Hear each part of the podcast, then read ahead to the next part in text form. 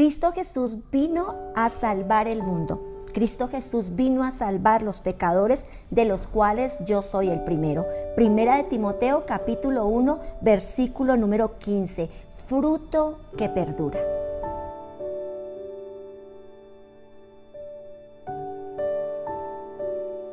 Cuando una persona recibe al Señor Jesucristo en su corazón, lo reconoce, se reconoce a sí mismo también como pecador y se arrepiente, es lavado con la sangre de Cristo Jesús. Son rotas las cadenas y empieza un proceso maravilloso de sanidad, de liberación, de transformación, de cambio, milagros de una forma sobrenatural. El poder, la potencia de Dios sobre una persona que salió de un lugar de muerte a un lugar de vida. Y es importante que entendamos que asimismo Pablo, el apóstol Pablo, que se jactaba de sus propios logros, de todo lo que él había logrado, de todo lo que había eh, estudiado, de lo que lo sabía, su conocimiento, sabe, llegó el momento de conocer a Jesús, llegó el momento de vivir a Jesús, llegó el momento de dejar de jactarse de sus logros y entender que toda gloria que se le diera tendría que ser llevada al Calvario, al Cristo de la gloria, al reconocimiento de Jesucristo como su Señor y Salvador. Por eso en primera de Timoteo se inspira de una manera tan especial,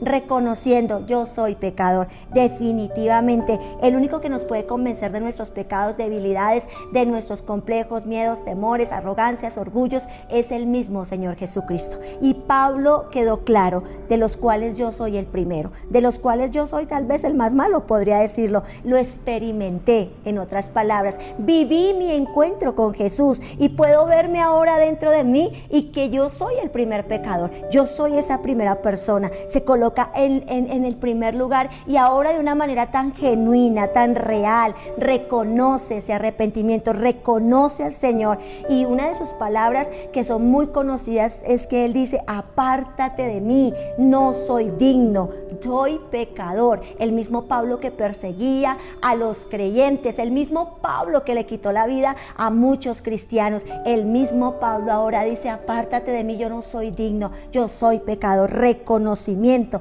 porque al confesar mis pecados, ¿sabe? Entonces entiendo, tu mano está en mí, tu poder está en mí, tú remueves de mi vida la maleza, el estorbo, el estancamiento, y en ese nuevo nacimiento, Él nos da un nuevo corazón, y ese nuevo corazón tiene la capacidad de reconocer, de entender que es pecador, de conocer que hay actitudes malas, que somos malos, pero también de reconocer que Cristo Jesús tiene capacidad para hacer de nuestra vida Señor, una vida de cosecha, una vida de un fruto que perdura. Fuimos llamados a que se nos note la diferencia. Eres llamado, soy llamada a que se nos note la diferencia en medio de un mundo de oscuridad, en medio de tantas enseñanzas de oscuridad. Poder nosotros ser luz es maravilloso. Desapareció el Pablo arrogante, altivo, desapareció el Pablo que no reconocía sino sus títulos, ahora reconociendo de los cuales yo soy ese pecador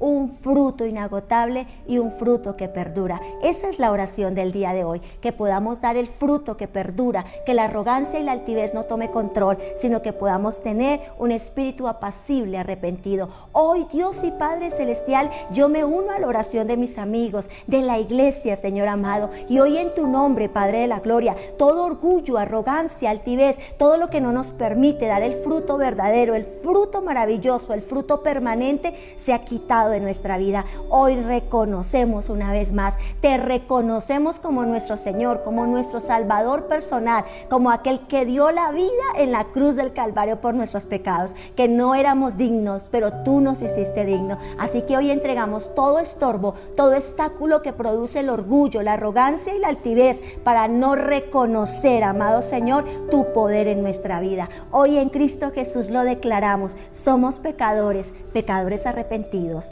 Amén y amén. Qué bendición, maravillosa palabra, un fruto poderoso, un fruto permanente que podamos darlo todos. Feliz y bendecido día.